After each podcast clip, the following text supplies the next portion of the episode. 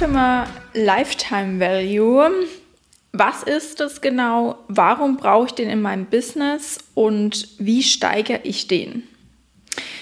Dieser Podcast-Monat steht quasi komplett unter dem Motto Customer Lifetime Value und ich breche den runter in vier Folgen und diese vier Folgen werden ja zu den einzelnen Aspekten des Customer Lifetime Values Inhalte beinhalten und vor allen Dingen auch, wie du Customer Lifetime Value für dich persönlich in deinem Business steigern kannst, wenn du vielleicht nicht vermeintlich das perfekte Produkt dafür hast, was jeder liebt und was vielleicht auch jeder haben möchte, sondern wenn du ein Must-Have-Produkt hast, das per se nicht als positiv empfunden wird. So viel auf jeden Fall als kleine Einleitung zu der neuen Podcast-Folge. Und Customer Lifetime Value beschreibt ganz kurz zusammengefasst nichts anderes als den Langzeitwert deines Kunden. Das bedeutet, was bringt dir dein Kunde über die gesamte Projektarbeit hinweg und vielleicht auch darüber hinaus?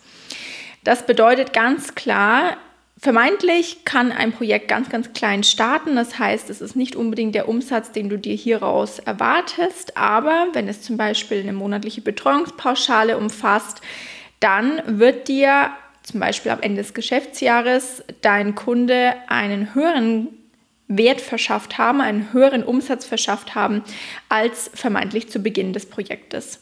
Das bedeutet, Customer Lifetime Value ist für dich ein entscheidendes Kriterium, um in deinem Business langfristig mehr Umsatz zu generieren und auch mehr Umsatz mit den gleichen Kunden generieren zu können. Denn bloß weil ein Projekt zum Beispiel geendet hat, bedeutet es nicht, dass ein Kunde dich zum Beispiel nicht nochmal bucht. Wenn, und das ist entscheidend, die Customer Lifetime Value Reise für den Kunden, die Kundenreise an sich stimmig, schlüssig und Sinn ergeben hat und er aus der Zusammenarbeit mit dir ein ganz, ganz positives Ergebnis, eine positive Erfahrung ziehen konnte. Das bedeutet, Du müsstest in deinem Business daran interessiert sein, genau diesen Customer Lifetime Value immer zu steigern und diesen Customer Lifetime Value auch immer up-to-date zu halten und ihn auch nachhaltig zu verbessern. Das ist, bedeutet, dass du dich wirklich an ganz, ganz kleinteiligen Schritten orientierst, dass dein Kunde von Anfang bis Ende sich gut aufgehoben fühlt. Das beginnt bei dem Onboarding eines Kunden. Hast du ihn hier gut aufgenommen? Wie lief euer Kennenlernen ab? War es auf Augenhöhe? Hast du hier schon erste Unsicherheiten zum Beispiel gut klären können? Fragen deines Kunden direkt ja, beantwortet und fühlt er sich mit dir gut ins Projekt gestartet und dabei auch gut aufgehoben. Genauso wie während der Projektreise. Hast du zum Beispiel Deadlines hier zwischendrin gegeben? Hältst du diese ein? Hast du ein Feedback gegeben? Wie genau läuft eure Zusammenarbeit ab? Gehst du auf Wünsche ein? Vielleicht noch irgendwie Anpassungen, die dein Kunde sich irgendwie ja, vorstellt, bist du flexibel.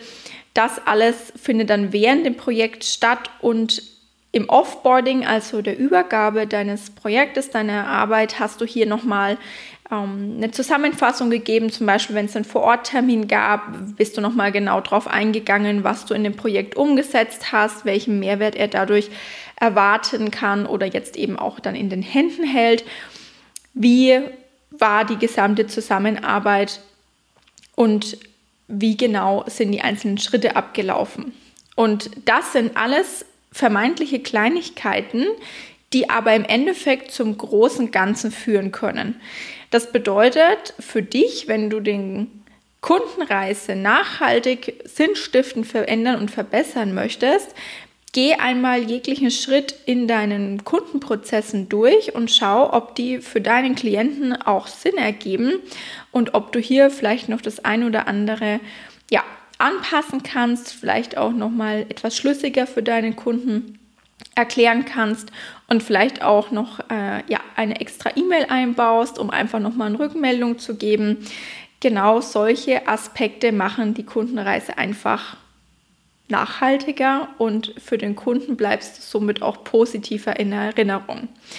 Und genau diese Kleinigkeiten, die schon vor dem, der Zusammenarbeit beginnen und auch nach der Zusammenarbeit weitergeführt werden, machen dann einen Effekt auf den Customer Lifetime Value aus. Das sind alles Aspekte eben, um die Reise für deinen Kunden positiv zu machen, um letzten Endes für dich eben ja eine Garantie auch zu schaffen, dass dein Kunde immer wieder bei dir buchen würde und immer wieder bei dir anfragen würde, wenn er deine Unterstützung bedarf.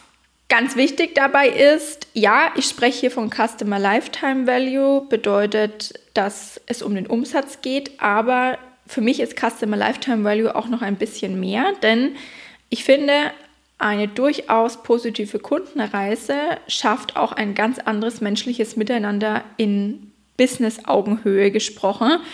Und genau darauf kommt es im Business ja auch an, dass man sich gegenseitig auf Augenhöhe bewegt.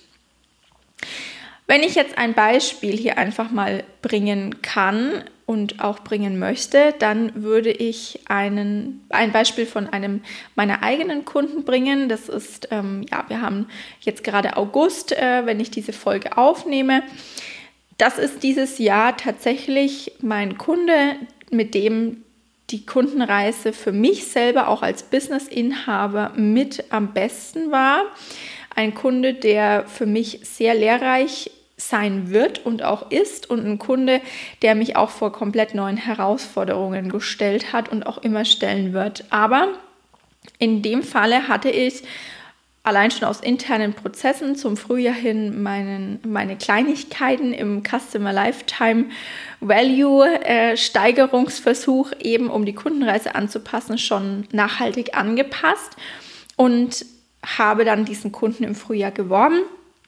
Ist ein Kunde, der ist schon ja, über zehn Jahre auf dem Markt. Es ist äh, in seiner Branche aus meiner Sicht tatsächlich visionärer Vorreiter und ein Kunde, der sehr, sehr fest im Sattel sitzt, was seine Branche anbelangt und auch was seine Zukunftspläne für sein Business angeht.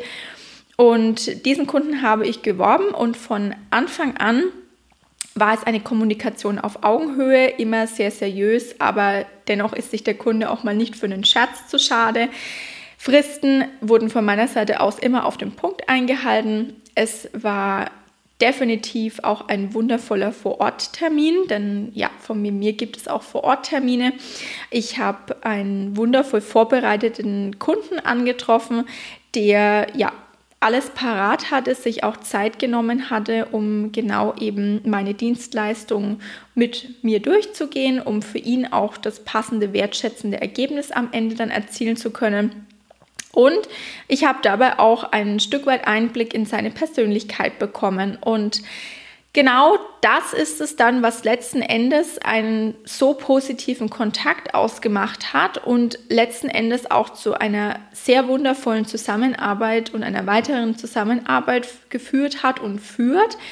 Denn mein Kunde hat sich gut aufgehoben gefühlt und aus diesem gut aufgehoben gefühlt war mein Kunde dann auch sehr happy dass er alles auch immer parat hatte. Er hatte in Vorbereitung auf dem Termin eine Mails, äh, Mails bekommen und zum Beispiel in meinem Fall jetzt noch einen Videocall.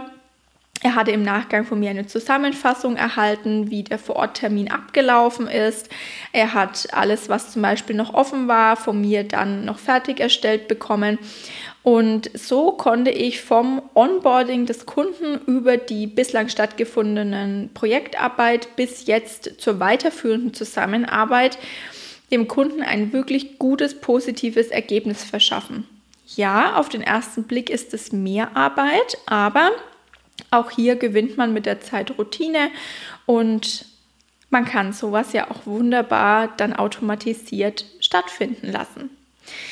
Das bedeutet auch, dass du, um ein positives Kundenerlebnis erzielen zu können, allerdings auch kritikfähig sein musst. Du musst auch wirklich gute und angebrachte Kritik annehmen können und daraus auch Resultate ziehen und Rückschlüsse ableiten, die du dann wiederum zur Verbesserung nutzt.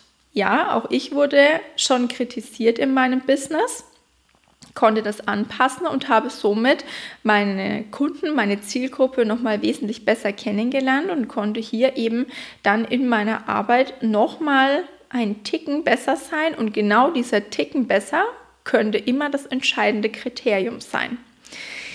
Das war jetzt mal der Einführungspodcast zum Thema Customer Lifetime Value und ich freue mich auf die nächste Folge.